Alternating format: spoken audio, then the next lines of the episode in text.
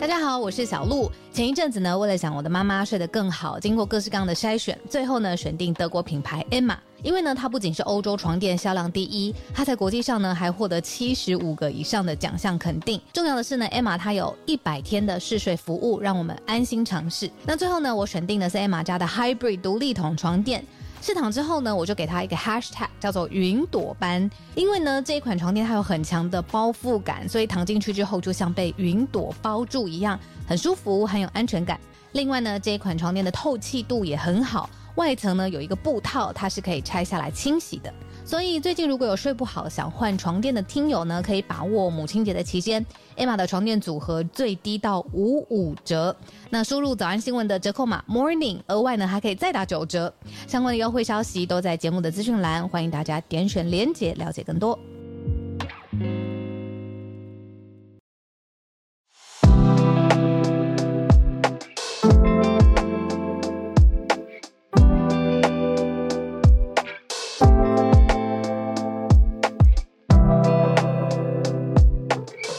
早安，欢迎来到今天的全球串联早安新闻。今天的时间是十一月十号星期四的时间，我是浩尔，跟大家一起度过今天的早安新闻时间。小鹿今天需要休息一下，所以小鹿今天请个假。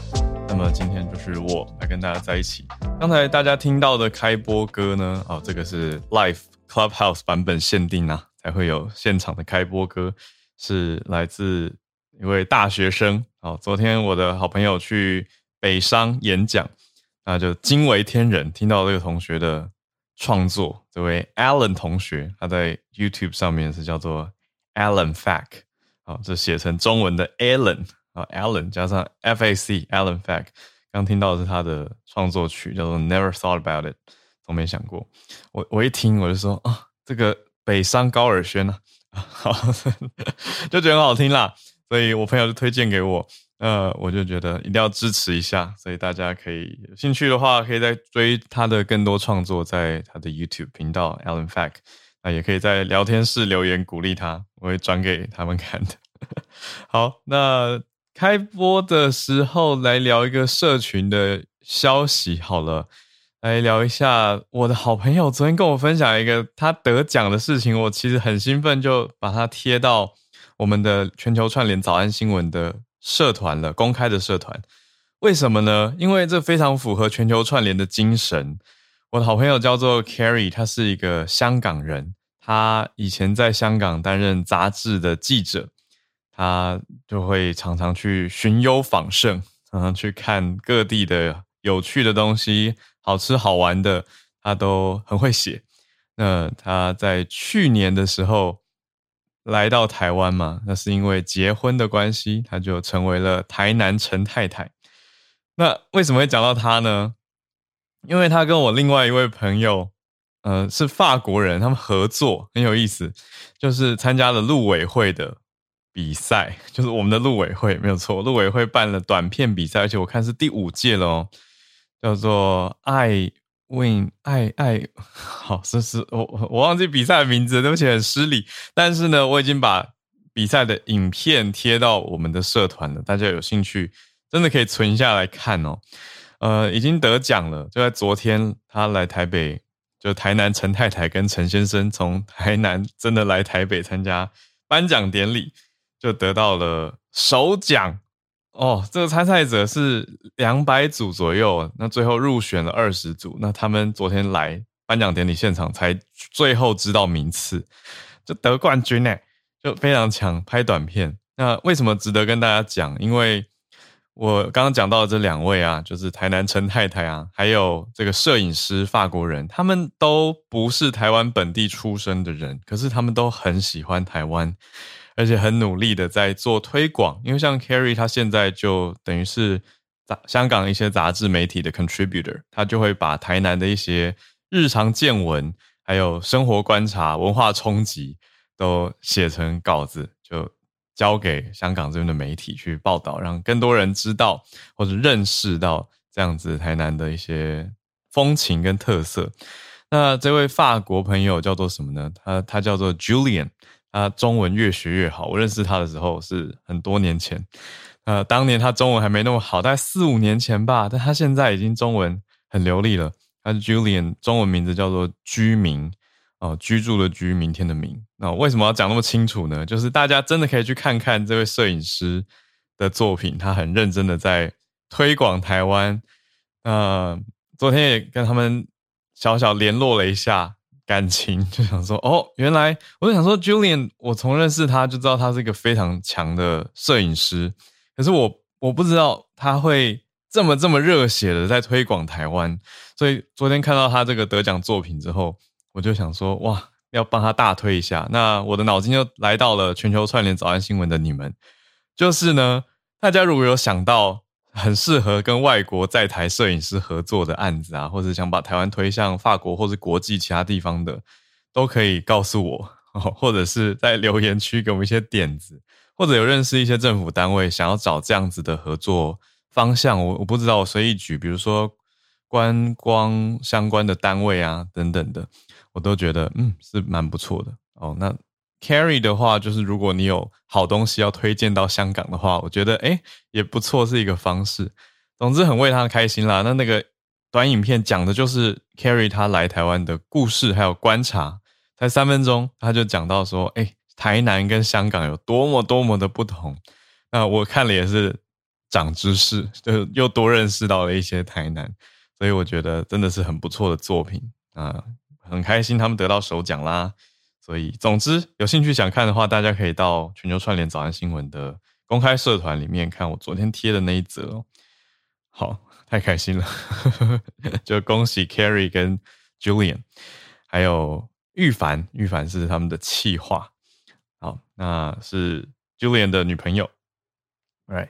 所以他们三个人就这样组成一起，很有意思啦。就是哎，台湾人加上。法国人加上香港人啊，组在一起得到了陆委会这个比赛的首奖，再次恭喜他们。那我觉得是本身就是一件很全球串联的事情。但是他们在台湾，而且就是 Julian 他们到平常在台北嘛，那他们到台南去拍摄，所以是国际串联加在地北南北又串联。好，那么我们就来讲一下今天的这是社群新闻，我在社群上看到很开心的事情。那我们来讲一下今天的四则重点新闻了。好，呃，哇，谢谢大家，已经有一些听友举手了，有些想法。那我们就一题一题来。今天的四题，第一题是美国其中选举的后续，直接继续追踪哦。其实真正的选举结果似乎要到十二月六号才有办法得到底定、大致底定的结论哦。就如同昨天大概讲的方向，开票。延长的时间跟最后总票数的确认时间拉的蛮长的，要等到下一个月才可以确认了。不过现在大势看起来大势所趋呢，似乎共和党并没有像本来预期的这么样全盘的出现红潮啊，就是一片红色共和党的胜利，并没有。嗯，我们待会多讲一些详情。第二题还是在美国，但格局。更更是一样，跟第一题一样，是影响到世界很多地方的 Meta 这家公司，也就是脸书的母公司，大裁员。昨天爆出来的消息，裁多少呢？虽然不像 Twitter 裁了一半，但是 Meta 裁了百分之十三。Meta 的规模在全球说起来是比 Twitter 更大的，其实。那么 Meta 裁员百分之十三，大概是多少人？是？一万一千名左右的员工被离职了，嗯，应该是被离职，这样讲对吗？啊，被裁员了，就被迫离职。待会讲一下是什么样的情况。第三题是币圈的重大事件，嗯，可是我在想的是，很多不是币圈的朋友，也许真的没有关注到这件事。可是我觉得它背后的意义非常非常的大，因为呢，嗯，好讲的事情是 FTX。这个币圈第四大的交易所，就全世界第四大的虚虚拟货币交易所、加密货币交易所，FTX 可以说是崩盘了。那么本来很也很大的交易所币安，等于他们是同业嘛，好像说哎要来救、要来收购 FTX。本来看起来好像紧张，一开始是那个市场的情绪是恐慌到开心，哦有救了，到后来又不救了。哦，现在最新的消息是币安。说现在的状态是超过他们能救的规模了，所以必然放弃收购 FTX，FTX 等于是崩了。嗯，那好，待会再多讲一些细节。这个在币圈可以说是非常巨大的动荡，那也反映出了很多的状况。你看时间刚好就接在美国其中选举后。那么在第四则，今天的最后一则呢，是英国经济的现况，从一个现象来观察，有一些人为了为了要省房租，会选择跟前任 cohabiting access。就是跟自己的 ex，不管是 ex husband、ex wife，还是继续住在一起，就是同居现任，讲做同居前任来省房租。这是今天的第四题，是一个英国经济社会现象吧？那有媒体整理观察到了，我们来跟大家分享啦。Right，我们今天就从第一题开始讲起。第一题，其中选举，大家应该也看了不少吧？啊，看到的是其中选举，似乎整个状态并不像。本来大家许多的民调啊，或者是预估所想的，本来以为说会红色共和党大获全胜，红潮席卷，但是呢，共和党现在开票出来的状态，并不像这么的预期。就像昨天说的，本来其中选举大家的想法是说啊，会不会是变成一个处罚执政党呢？那会不会让拜登总统变成一个所谓跛脚总统呢？现在讲下来，看起来。看到高通膨的情况，还是还是很很严重吧？不算不算有大幅的改善，但是看下来还是没有看起来共和党并没有像预期当中赢的这么多。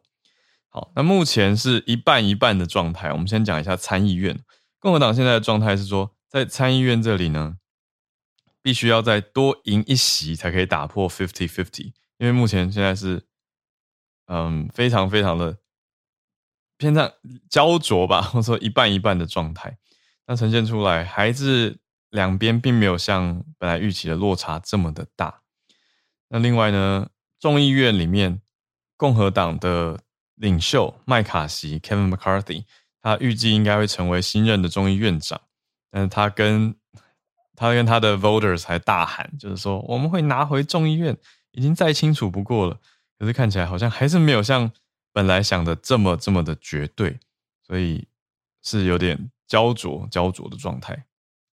好，那目前看起来，嗯，众议院看起来好像，呃，现在新的预测了，还有开票的显示里面，参议院还蛮一半一半的，但是众议院当中呢，看起来是还在开，还没有开完，因为要两百一十八席才会过半。可是开到现在，目前看起来共和党是多一些些的样子，可是还没有过半，哎，所以呀，这是今天第一个题目的追踪。那稍微我们用台湾角度来看呢，台湾角度，如果如果我们很大致的切分有台派的话，倒是几乎全胜。哦，就是所谓有台派不分他是共和党或者民主党，如果他对台湾是表达友善，不管是曾经来过啊，或者是发言支持表态，都是挺台的这些，嗯，可以说是台湾的朋友嘛。哦，我先打一个引号了，朋友，你说政治上的朋友，好，先打个引号。总之，这些人目前都是全几乎全胜的，所以说，嗯，昨天也有小小提到嘛，就是对于。你说保台这件事情，或者它背后代表的抗中这个题目，还是说代表更多的是对台军售？我想这些都是美国的两两院跟两党会继续推动的议题。因为这些议员虽然有一些还不知道国会到底之后哪一党当家，但是有台派的议员已经几乎全部选上了。那目前看下来比较，嗯。选举失利的是众院的台湾连线，大家还记得吗？我们讲过的台湾连线的主席夏波，他这一届没有选上啊，应该下一届国会会，嗯呃，看他会不会再选。只是接下来的国会应该会继续保持这个题目的方向啊，所以目前正在努努力这个题目的，不管我们的外交人员呐啊，或者是在当地的你说侨侨领。好，或者是各种力量，大家会继续的谈论这一题，然后会继续某一种台湾连线。好，那有包括哪些人呢？包括有今年来过台湾两次的民主党的参议员 Duckworth，大家还记得他吗拉到 Tammy Duckworth，呃，以前在军方，那后来是成为政治人物的达克沃斯。那他是击败对手，而且蛮高比例的击败对手啊，高出百分之十四的这种票数。另外啊，参院的台湾连线几乎也都获胜，就除了刚刚讲到的夏波。有我们也提过的舒默，还有其他几位，包括范霍伦啊，Van Hollen，还有魏登，还有共和党这边的葛拉斯里、葛莫兰跟兰福特，还有史考特等等的议员，这些都是在国会当中很明显支持台湾的。还有其他多位，但是重点是目前看下来，这个议题会继续推动。但当然细节详情，你说两院除了要有共识之外，最后。拜登总统签署，那大家修来修去，最后才是确定的新法案嘛？所以这还在进展过程当中。我们来到第二题了，第二题讲的是 Meta，Meta 裁员状况到底是什么呢？我昨天跟朋友还在讲说，也是我们的听友在讲说，哇，这是企业这么流行瘦身吗？我们这样讲云淡风轻的，可是如果你是这一万一千人本人，或者是一万一千人的家人，你的感觉会是什么呢？或者是前几天的？Twitter 的员工会不会很怒呢？还是要状告法院来保护自己的权益呢？总之，脸书的母公司 Meta 就在昨天的时间宣布，因为成本的飙涨关系，还有广告市场的疲软，大家知道 Meta 很主要的收入是广告嘛，就宣布了之前一万一千名员工，这样是总员工数的大概百分之十三是。今年科技业非常大规模的其中一波裁员，这刚好接在近日 Twitter 的裁员之后。Meta 十八年了，Meta 已经一转眼十八年了，十八年来第一次这么大规模、这么大幅度的裁员。所以现在的裁撤数量是上万人呐。那大家就看了，觉得哇，这个祖克伯到底怎么想的呢？他对外是说，这是他在 Meta 经营到现在。经历过最艰难的改变，那他也说他很难过，他对这些受影响的人很抱歉。但除了表达这些歉意跟想法之外，也没有办法继续留住这些员工啊。那这些员工就只好另谋出路了。啊，Zuckerberg 是有解释了，他有解释说，不只是呃线上的商务已经回到原来的趋势了，但整体上的情况。是他的意思，就是说之前线上的商务可能有一些变动，所以有一些转机或机会。但是现在对 Meta 来说，反而继续的百家争鸣。现在电商各家也都很强嘛。那祖克伯还说到说，他认为总体经济的低迷啊，竞争变强，广告损失惨重，这些都导致 Meta 的营收远低预期。他说：“我错了，我为此负责。”好，那他是讲的很直白、很明确啦。那我们来解析一下内容，不免会想到之前提过的，包括 Apple 后来推出的新的功能，就是让你作为一个用户，你可以设定说，我不要让不同的 App 可以追踪我，不可以跨 App 追踪。这个我们之前有提过嘛，它也影响到了 Meta 的广告商业模式。所以祖克伯虽然没有直指 Apple，但是他所讲到的这个广告重大损失，其中有一部分是包括这个，这是我们所知道的。祖克伯还提到说，公司现在把资源移到哪些面向上呢？现在在努力的去做 AI 的 engine，就是人工智慧的引擎，要来优化或将强化广告跟商务平台的效益。另外，Meta 还是在做元宇宙，不要忘记为什么它改名叫 Meta，就是要做 Metaverse 嘛。好，所以元宇宙的计划还是在做，虽然已经有不少投资人不开心，或是觉得看不到什么效益了。但是呢，Meta 还是在继续。那这是之前到底有什么样的条件呢？根据美国的国家广播公司 NBC 的报道，或之前之前的员工有十十六个礼拜，就大概四个月的遣散费。另外呢，年资每多一年，就再加上两周的遣散费。公司也会提供他们剩余的有薪假期，就是这些假期还是可以。等于包括在你的薪水里面，让你去休假啦，该放的假还是要放，不会因为你休你现在离被迫离职了，你就都没了。那另外六个月的健康保险，就是再帮你保半年的险。另外持续的给签证给员工，有需要员签证的员工，还是继续提供相关的帮助，提供移民方面的支援。那美国境外的员工也会有类似的资遣方案。嗯，那另外相关的消息就是 Meta 接下来呢，接下来会如何呢？就是人事会冻结到明年的第一季。如果我们算到 Q one 结束的话，可能会到二三月的时间，到现在大概半年左右的时间，会为了减少支出省钱，所以人事冻结，不再增聘太多的人手。呃，我们以财报来看的话，Meta 第三季就是刚过完的这一个 quarter，它的获利是比去年同期 year over year 减少了一半以上的获利啊。如果我们看 profit 的话，好，九十二亿美元降到四十四亿美元。哇，好，真的很大的冲击，所以瘦身了，这是 Meta 带来的一个大消息。好，第三题讲到的是币安还有 FTX。好，币安，嗯，币安大家应该常常会听到啊，如果有在关注加密货币的话，这真的是很大的一个嗯平台，它在世界各国的非规模都非常的广大。但是现在的状态是什么呢？就是我们刚刚讲到的 FTX，主要是 FTX 的事情。FTX，嗯，这个有非常年轻的创办人，天才创办人 SBF，他所创办的平台是一个交易的平台，虚拟货币交易平台 FTX。他所所发的币叫 FTT，就发生的大跳水。那相呼应的比特币也大掉。另外，刚刚我看聊天室有人关注到以太的，都受到很大的冲击跟影响啊。那现在币安是本来说要救。可是没有没有办法要没有办法救，所以现在让投资人的心增，等于我们看美国整体市场现在状态是比较纷乱的，因为道琼跌嘛，标普也跌，纳斯达克也跌，就是美股承受很大的卖压。另外，现在市场方面，加密货币这边又是一个冲击，还有我们刚刚讲到的其中选举的这种不确定性，都让大家觉得非常的忐忑。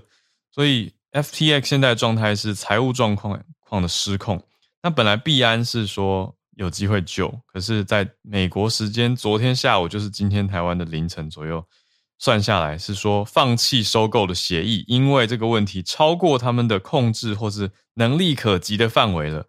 必然是怎么说呢？必然说，基于我们公司调查还有最新的报道，点出来了，可能涉及到客户资金处理不当，还有牵涉到美国监管机构调查，决定不寻求。对 f t x dot com 的潜在收购，所以意思白话再整理一下，就是说不买了。那原因是涉及到一些客户的资金处理不当的问题，就是他认为 FTX 这边的一些金流有状况。另外可能会要美国监管机构涉入调查，所以必然决定要退出，来避免淌着一身浑水。好，所以 FTX 我刚刚讲到那个情绪的波动，就是 FTX 的的大家呢。就是本来如果你持有 FTT，你本来想说天哪，这个价钱大跳水，整个掉下去也太恐怖了吧？那中间出现了币安可能会来挽救救场的消息，是开心了一下。结果后来又在几个小时前发生这样的事情，宣布那 FTX 的人到底怎么办呢？所以那个心情冲击是非常非常大的。希望我们这边听友如果有的话，就大家要挺住啊，因为这真的是那个很沉重的。就是没有没有持有的人，或你不在这个市场，像我不在这个市场里面，我就很难真的去体会。可是因为我有好朋友就在币圈内，所以你就会知道哇，那个冲击跟那个心情完全完全。然后你也很，你身为朋友真的很难去安慰，就只能确保他们的想法还算，就要要保持正是正向的思考啦。那要知道说这这一切的事情是长远看，就是不要只看一时。不然你看他这个冲击真的是非常非常的大。那 FTX 怎么怎么告诉他的投资人呢？他说如果没有更多资金支持的话，公司可能会破产。所以的确，FTX 它现在的负债跟资产的缺口，总和算下来可能是数十亿美元的，甚至可能预估会超过六十亿美元，也就是呼应刚前一题 Meta 的年度营收获利。嗯，这样算下来可能会超过 Meta 一整年他赚的钱哦。所以他现在资金缺口，就是 Meta 花一整年可能也赚不到。那这是 FTX 现在面临到的困境。那不只是影响了币圈，它等于是在投资金融领域投下一个很大的震撼弹嘛。那我们看到，以台湾时间六点就刚刚的时间截止来看的话，比特币的价格也是跌啊。之前说跌破两万就已经很低，现在跌到一万五千七百多。那以太币的跌幅也是百分之十六。那 FTTB 呢？过去是二二十四小时内又跌了百分之六十三。所以这个图，我我看到人家分享出来的图是真的很惊人的一个图表啊，就是到前几天的时间突然往下大冲。就是因为出事情，那加密货币因为没有一个涨跌停止的机制嘛，所以它也是无限一直跌啊，那它就真的是完全的往下狂冲大掉。所以像 FBS 它自己 S F SBF，它到底全名是什么？它叫 Sam Bankman-Fried 好，Sam Bankman-Fried 或是呃班克曼弗里德，有人说他是 FTX 界的呃年轻天才。就年纪轻轻就非常会投资，非常会经营事业，但他自己的资产也大掉了。好，所以这是目前看下来很大的一个影响跟冲击，让大家知道这件事情。总之，就如果各位是在币圈内的话，就请挺住，就是走出去户外看一看，享受一下。呃，台台至少台北这几天天气终于变好了，啊，就是要继续支持。那么我们来到最后一题，今天看到英国的经济状态，英国经济社会的题目是什么呢？就是呢，根据媒体的报道，出现了一个奇妙的关键字，叫做 cohabiting access。那个 access 是 x 的复数，就是跟自己的 x，大家口语上会讲嘛，就是我的如果是前男友、前女友、前夫、前妻，都是你的 ex husband、ex wife、ex boyfriend、ex girlfriend，这就是 ex。那同居前任，我作为英文老师，对不起哦，我会第一直直觉想说，嗯，cohabiting access，哦，就想说表示是一个普遍的现况。哦，不止一个 ex 哦，但是它的概念不是说一个人跟很多前任同居，而是呃很多人都跟自己的前任同居，这样也是一种复数的算法嘛。所以总之，这是英国因为经济还有财政，虽然新任大臣上任正在救通膨，要减少经济的衰退，但是。出现情侣就算分手，还是会住在一起分摊房租。说实话，这个也不是只有在英国听过，就是在台湾也听过这样子的情况。因为重点是什么？因为房租第一个可能是负担，第二个就是房贷会有违约金，所以大家可能就是维持室友的状态，就是各各住一间房，或者是一个人睡客厅，一个人睡房间，都是现在英国出现的社会现象了。好，所以大家如果有机会跟英国人来往的话，你可能会发生或者会注意到这样子的事情。英国经济以数据来看，是面临到有记录以来非常非常漫长的衰退，而且预计会到明年五月到八月之后的的期间呢，他们的 GDP 还是会持续萎缩百分之零点五的，接下来会在下降百分之零点三。好，这是。估计到明年的情况，所以整体看下来，嗯，英国面临到的通膨率也是非常的高的，大概百分之十，这是四十年来的最高。那根据 BBC 的整理跟报道，很明确，他讲就说，经济的动机还有疫情冲击啊等等，变成本来过去是一个人可以负担自己的住宿的开销，但是现在可能因为房贷的成本也又往上涨了，所以有的人就变成说啊。还是先继续住在一起吧，就算感情谈了分开了，但是要等待当前的危机结束再说。所以出现了这个 cohabiting access 的状态。好，那大家一起省钱，可是造成造成的心理冲击跟感受却不见得很好。有心理相关的观察发现说，这些跟前任继续住在一起的，或者说住在同一个屋檐下的人呢？两边的情绪压力会比较大一点，特别是如果是因为这些经济因素，所以变成必须无奈住在一起的啊，这个大家应该蛮可以去投射跟同理的，就会觉得哇，那呈现出来也有有没有性别的差异也有哦。英国的妇女预算组织去统计显示出，大概有三分之一的女性在经济上是比较依赖伴侣的，那男性当中呢，这个数字是百分之十一。好，我心里默默的是想吐槽一下，想说会不会有男生是不承认，好，就是变成黑数，没有没有显示在这个民调里面。但是呢，实际上的状态是，呃，如何就有一个大概的趋势了。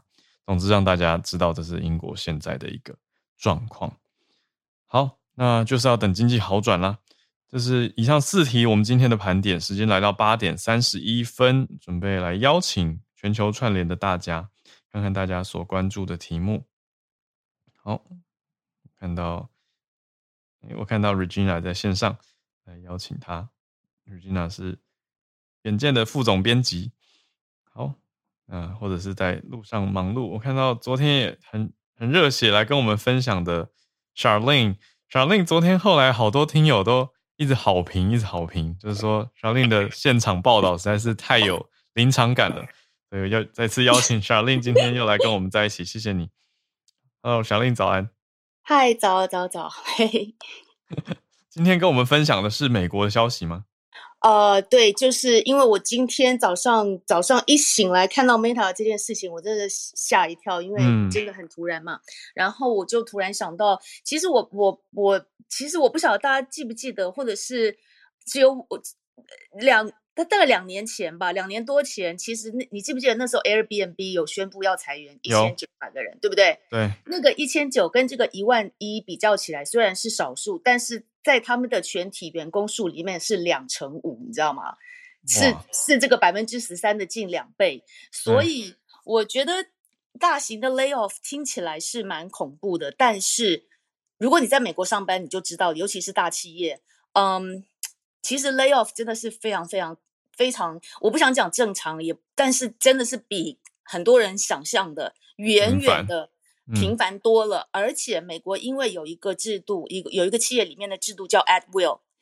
at will 的意思就是你情我愿，意思就是像我我刚刚回到美国来上的第一个班的时候的那个，在在 orientation 之前，你就要先签下 at will 的约。为了那个 at will，他要跟你放幻灯片讲一讲一个小时，他要解释清楚，就是你今天要走也有自由，我们要让你走的话，你就走了，你不要来跟我 argue 什么，你要什么资遣费什么，通通没有。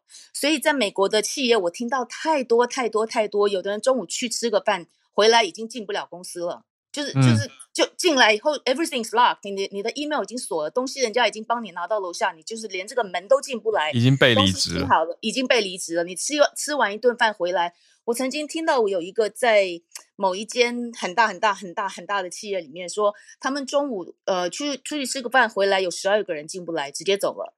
嗯，然后我见过也有公司的同事是直接。HR 找你去他的办公室，你从他的办公室是直接被 escort 到门口出去了，也是东西你连跟同事说再见什么都没有就走，你就走。所以我觉得美国真的很多人，当然心里会，我觉得是心里要有要有准备的。At will is nothing good for you, it's just not good for you。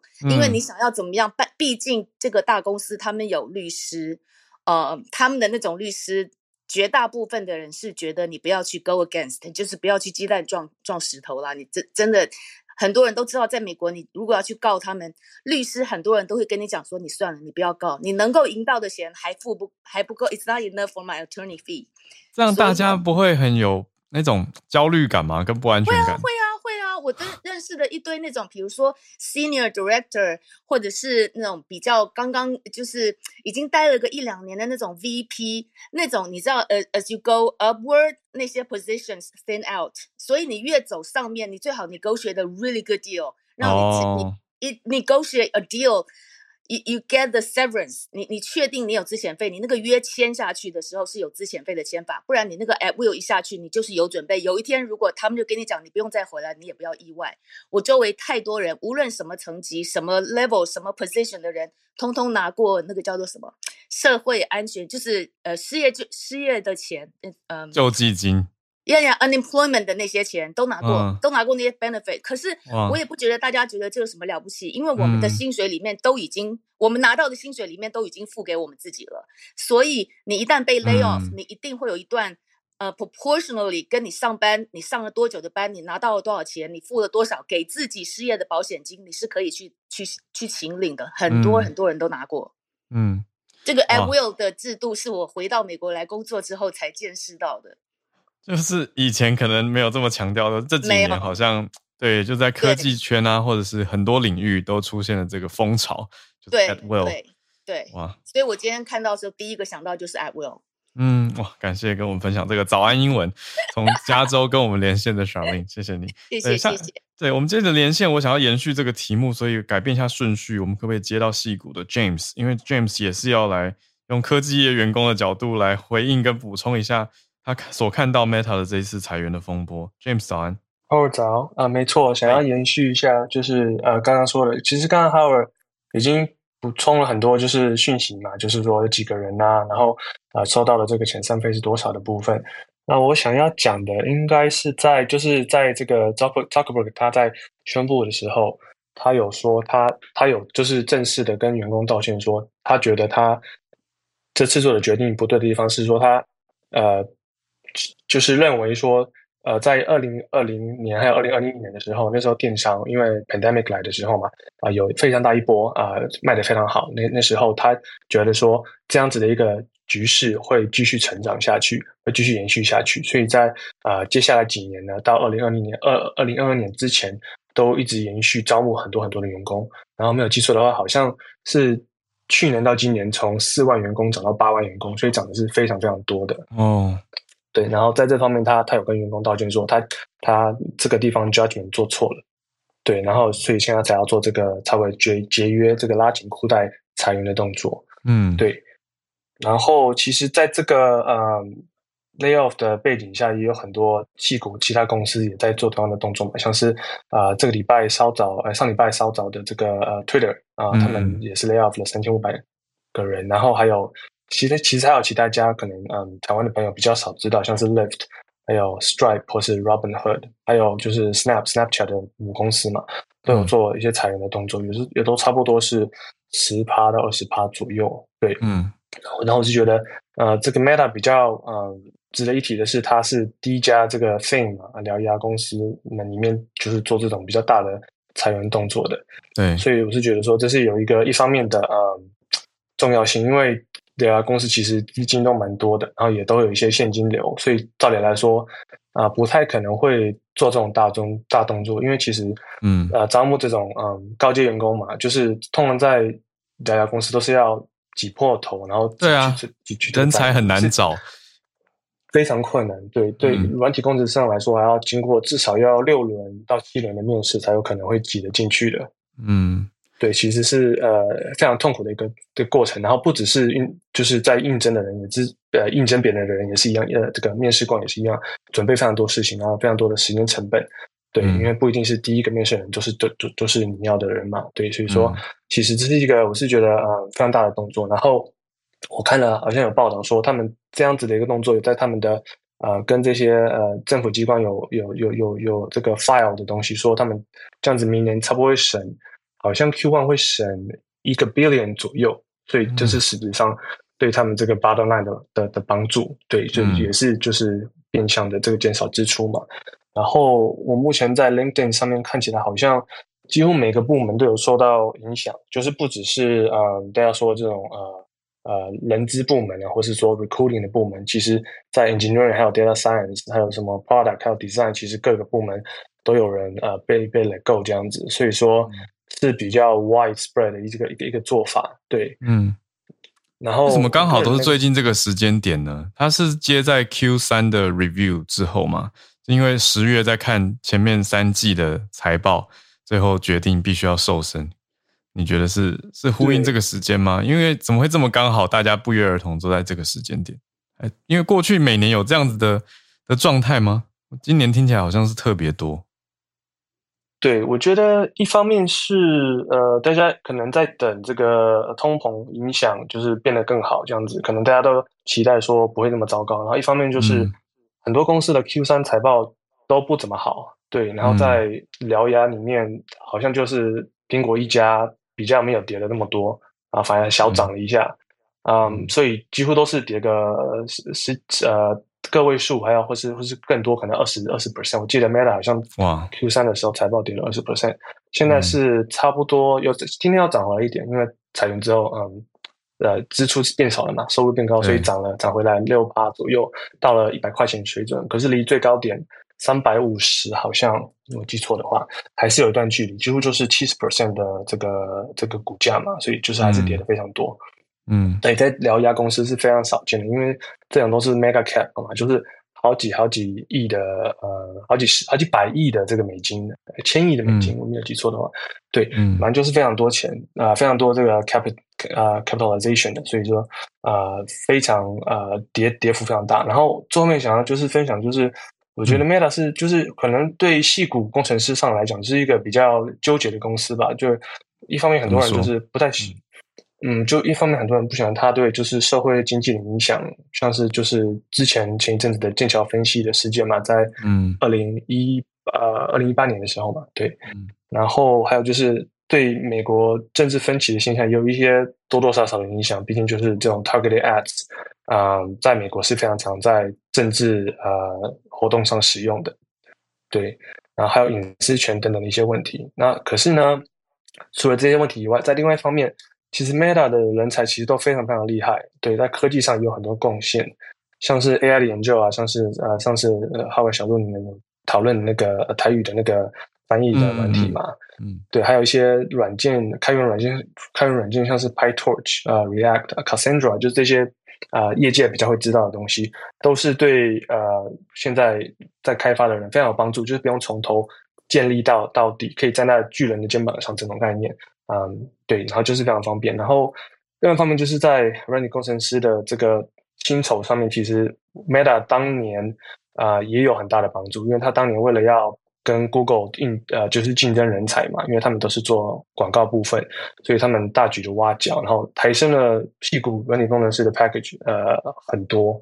对，就是啊比较这个世俗一点，就是中位数大约可以就是三十到五十万，如果是资深工程师啊，就三十到五十万。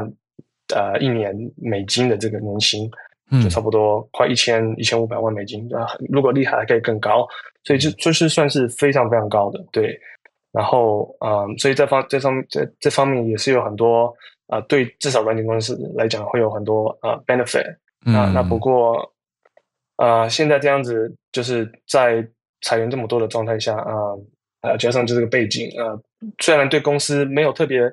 呃，有很多好感，可是我是觉得人人就是受到裁员的人，还是还是要就是帮他们加油一下。对，就是比你说啊，在这个情情况下，那么多公司在裁员，而且还有很多公司已经打算 hiring freeze 了嘛。所以说，呃，demand 和 supply 已经不是很 balance 了。所以说，呃，希望他们就是继续加油。然后，啊，如果如果有需要 referral 的话，我也可以帮忙一下。对，就是如果有 Meta 或是 Twitter 的的员工，就离职的台湾朋友需要的话，对，哇，然后这个真的很全球串联。好，谢谢 James。好，大家有听到吗？好，那谢谢谢谢 James，就提供资讯以外，还愿意提供一些转介。那么大家可以找 James。呃，聊天室大家也非常非常的有经验。我看大家给了很多自自己的或自身朋友的一些状态分享，都很精彩哦。那我先讲一下，刚刚讲到说为什么是这个时间点，有另外一个考量，就台湾的大家可能会没有想到，那个就好比现在状态时间点，在美国就好比台湾过年前，因为下个月是圣诞节，是美国的大假期，所以在年底之前裁员，又少了一些年终奖金红利的状态也一起少掉了。这个是 Joyce 补充到的，我觉得，嗯，对啊，就是除了经济原因以外，那各个公还有 James 刚讲到的公司财报表现不佳。再加上年底之前的这个时间点，所以综合很多的因素了。好，非常谢谢 James。来，我们继续来连线啊，回到台湾这边跟叶老师来连线。老师早安，早，Howard 早。今天要跟大家分享一个，应该是从网络上开始的风潮，但是现在已经引起美国国家公园管理处的注意，就是呼吁大家不要去舔一种蟾蜍。啊，那个所谓的那个索诺拉沙漠蟾蜍，嗯，那那个蟾蜍事实上应用在一些就是墨西哥原住民的仪式已经很久了，就是那个蟾蜍的毒液里面呢含有所谓的五甲氧基二甲基色胺，那那个就是吸收了那种化学药、化学物质以后呢，会产生就是迷幻的效果。哦，对，那当然就是说他们在发现那个以后，事实上，呃，真正就是说在这个啊，就是科药界，我不晓得要怎么形容那个 那个圈圈，就是他们其实已经不会去舔那个蟾蜍了，他们是直接去寻求那个化学那个化学物质。只是他们把那个化学物质叫做蟾蜍哦，因为它最原始是从蟾蜍的毒液里面分离出来的。那补充一下，那种蟾蜍事实上是北美洲，不晓得是不是全全美洲，但是至少是北美洲最大的蟾蜍，它的体长有十八公分。哦，对，那最近这个风潮是一开始的时候是网络上有个影片，就是一只狗舔蟾蜍的背。嗯，然后舔到最后就是蟾蜍产生了毒液，然后那个狗就那个陷入了一种狂乱的状态。然后接着呢，那个 Simpsons 还有另外一个我没有看过的卡通叫做 Family Guy，里面呢都出现了这个就是舔蟾蜍的片段啊。哦，所以就越来越多人知道有这件事情。对对对，然后就开始有人就想要去找那个蟾蜍来舔舔看。蟾蜍好可怜。我 无辜。现对，那现在就是说，因为它引起了国家公园管理处的注意，因为一方面是说，呃，蟾蜍的毒液里面其实并不只是，并不只含有这个五甲氧基二甲基色胺，它还有其他的东西，那可能会致命。嗯，那再来是说，这样可能会影响到那个蟾蜍的生存。对，所以他们就是呼吁大家，就是说。那个当然就是说，那个国家公园管理处是说，我们公园里面的动物，不管是蟾蜍也好，不管是阔鱼也好，或者是会发光的蘑菇也好，请你都不要乱舔，就可能会中毒啊。对，会中毒。嗯，那那个就是那这个事实上就是呃，去年吧，去年花莲其实也曾经出现过，就是有这个有在地人。就是把蟾蜍当做青蛙抓来吃，嗯，结果后来那个后来好像死掉了一个人吧？哇，对，嗯，那就是事实上，蟾蜍的背上的油，不管是哪一种蟾蜍，其实都是有毒的。嗯，对。那最近就是这一阵子，就是那个之前。之前在台湾中部曾经有发现所谓的海蟾蜍，或者叫做甘蔗蟾蜍，嗯，那是全世界最大的两栖类，就是可能是有人买来当宠物，因为事实上它不是台湾原产的哦。有人买来当宠物，然后养一养，大概不想养了，把它放掉，然后在台湾中部形成一个族群。那那个前阵子是在呃，就是想办法要抓它，要把它那个消灭。因为那个是剧毒，它背上的毒油可以分离出鸦片，那个吗啡。嗯，对，那是非常可怕的剧毒。那在这边也那个顺便提醒大家，就是，呃，这些野生动野生动植物其实都不要随便去尝试。嗯嗯嗯，对啊，大家不要。不要自己当神农氏，好，所以真的是，我觉得听到这个，大家会觉得很不可思议。可是就真的会有人做这种事情，所以才国家公园管理处需要出来呼吁嘛。对对对，好，这个跟大家分享。哦，我没想到台湾中部也出现这种巨型蟾蜍潮，我没有想到有人自己养的会繁衍出一个族群在野外跑，所以大家自己走在路上，如果看到。很大只的，它可能不是青蛙。你看一下它身上背上有油的话，就是蟾蜍，要特别小心。好，谢谢叶老师。来，我们继续连线，也是台湾这边的消息，但是国际的一种串联，跟 NBA 串联了吗？Johnny 你好，Johnny 是不是第一次上来？Hello，Hello，呃，Johnny 那个，对我第一次跟大家分享。那这几天就是说，呃，这几天就是说有一个 NBA 的呃前的球员，然后要来大消息，对对对，台湾体育界大事。对，就是这呃，就是他是前天的新闻啊，然后就说也是持续的发烧到到了这几天，甚至来讲，可能在开球季开打之前都会都会很就是很劲爆。那我们所知道就是说这几年，嗯呃，就是篮台湾的篮球有点复兴，是因为 P League 在呃就是在台湾台湾发烧。那呃，在跟他们打对台的另外一个联盟叫 T One。对，那这那这几年就是他呃他们的行销跟一些策略可能都没有像 P League 这样子这么好，但。这几天的重磅消息，直接 等于是直接打了一个强心针，这样子。那大家都想要再进去，可能呃进去进来看球这样啊。那我想要跟大家介绍，稍微介绍一下，因为这个 NBA 球员叫 Dwayne Howard。对。那他去年还在呃湖人队，然后也也还是还是在打球。那为什么他有魔兽这个称号啊？呃，问问你知不知道？我我因为我听到他就大家都叫他魔兽，可是我突然想说。你知道由来吗？大概的由来就是因为他在前他在呃，就是球球员的初期啊，就是很像那种魔兽人，有没有？就是他身体的健壮度，甚至来讲，甚甚至来讲，就很像那种呃半兽人的感觉，半兽人的感觉。就是我据我所所了解，应该是这样。然后他曾经就是说，呃，这是一个消息，就是说他可以自己跟。现在的最红，呃，就是这几年最红的 LeBron James，就是一对一的 trade，就是说他可以交易他，等级很高的球员，对，等级非常高，而且曾经拿过冠军戒指。那就是说，因为呃，不好意思，有点急，就是说，嗯，他他们他因为就是因为前一季他还在打球，然后我们大家都没有想到他有可能还他有，我们大家都以为他可能还会再回 NBA，嗯，可是。这这几天重磅消息，哎，他突然要来台湾打球，是真的让大家吓一跳。对，是一个重磅，有种突然的感觉。可是其实他中文还不错，哎。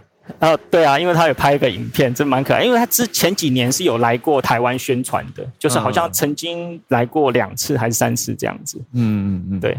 那据我们所知，就是说他的呃呃月薪呐，大概是二十万美金这样子，可能超过。对。那之前的球员大概都是。一万、两万，甚至可能三万，就是到顶这样子。嗯，对，所以这这是几天的篮球重磅消息，那可能就会影响，继续的影响，让台湾的篮球就是这个圈就是继续的蓬勃起来。这样，嗯，我没记错的话，好像今天可以开始买票，因为我去瞄一下，是是这样子的，就说呃，就是我们刚刚讲到那些宣传的手法跟那个。就是霹雳有一些差别，所以它什么时候公布，甚至有一些这些都还没有，可能还没有那么的完善。哦，这样可能也我我觉得可能还在策划或是这样的消息这样子。对对，但是因为他在台湾其实有不少的迷，就是大家都因为他是非常知名的国际级的 NBA 球员，就是 Power 来台湾打球了，至少这一季嘛，所以大家就会很关注。那我自己会很好奇说，哇，那这样会不会让台湾的？篮球现场观众增加很多哦，我想会哦，尤其是因为前几年都是 P P League 嘛，就是很疯，然后也都爆满。那那 T One 反而就是座座位还是有点空。那我想说，因为这个重磅消息下来，然后我想哦，他加入的是桃园的云豹队，然后呃，我想这个消息下来，可能就是会刺激 T One 的票房，特别是桃园云豹队这样子。我自己很期待，我其实有去 有去查，对，所以我我应该会想办法争取买票去现场看。OK，对，那对，这这是基于台湾票呃篮球票房，那台湾的就是有人去看，然后球员才会台湾的球员也会跟着进步这样子。对啊，是哦，谢谢 Johnny 今天第一次来分享大家这个台湾跟 NBA 串联的消息。谢谢，谢谢，谢谢，谢谢，拜拜。好，非常感谢 Johnny。来，我们继续来连线。刚串联到 NBA 了，那我们继续再连回美国。今天 Harrison 要来跟我们谈谈，好久好久没听到你声音的 Harrison。好，早安，阿姨大家早安。哦，因为昨天晚上的时候，我们那个其中选举开票嘛，然后我跟朋友一直在那个，就晚上的时候在那个。就一边呃聚会，然后一边看开票，那那个感觉就像那个看世界杯足球一样，对，就美国人看开票非常的那个非常有激情，对，然后热血沸腾对，热血沸腾，对，尤其开出一个线，它是蓝是红，然后大家还在那边 cheers，对，然后就今天来给大家简单报告一下现现在就我们简化当下现在的结果，就基于这个 NBC 的这个 projection，就是它的预测，就现在呃的结果是呃在参议院这方面是。呃，民主党现在是四十八席，然后共和党现在是四十九席，然后在众议院这一边的话是民主党是二百一十三席，然后共和党是二百二十二席。它当然它正负误差是七席，因为它现在只是有一些州呢，它是现在是 too early to call，就是美国它这个在呃预预测这个选举结果的时候，它有两个词叫一个叫 too too early to call，就是说票还没有开到足够的程度，没有办法进行有效判断，但是大概有一个预测分析。然后一个是 too close to call，你像两个人如果说。呃，非常接近，它也是对，它也是太近，它也是没有办法进行一个官宣这样的。那所以现在剩下三个州，一个是内华达州，一个是亚利桑那州，还有一个就是乔治亚州。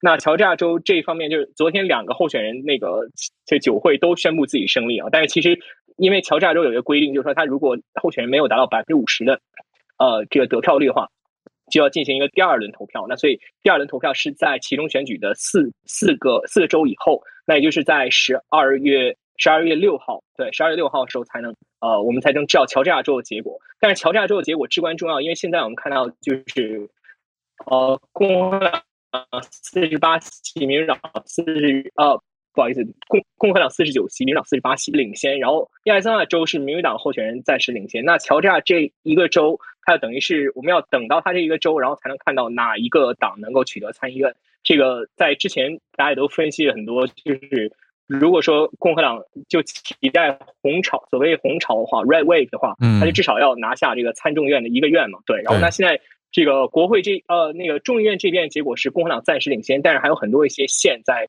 呃就是县在在西海岸这些县还正在开票，还没有确定。对，然后呃更更加值得注意的一个是就是在。公投题目上面，就是这次的公投题目也看到，大家就是一个美国民意。为什么共和党 所期待的民呃这个红潮没有出现？就是因为大家很关注这个堕胎权的问题。就是在这一次的集中选举中有六个州，呃，从加利福尼亚、肯塔基、蒙大拿、呃，密西根、俄勒冈跟佛蒙特，然后他们都提出了相关呃，就是修改州宪法，或者说呃。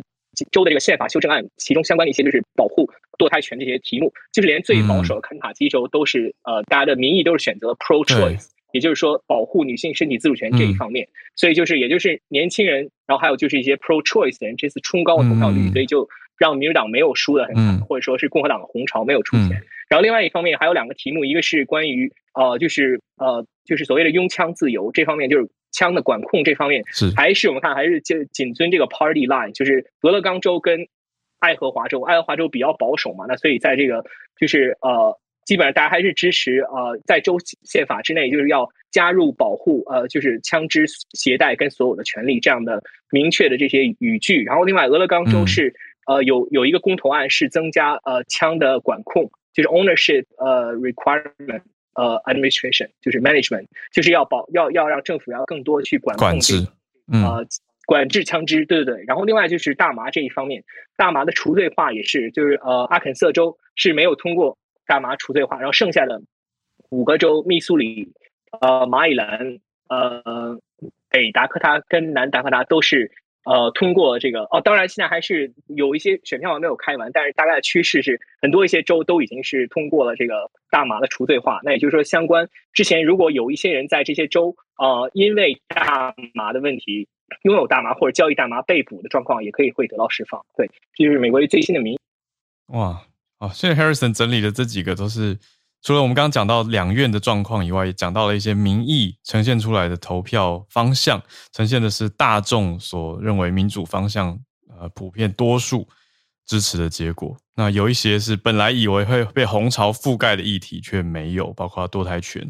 就谢谢 Harrison 的整理，所以就看到，哎，美国大众的想法跟政治圈的想法不见得会完全的一样，那最后还是以选票来做决定。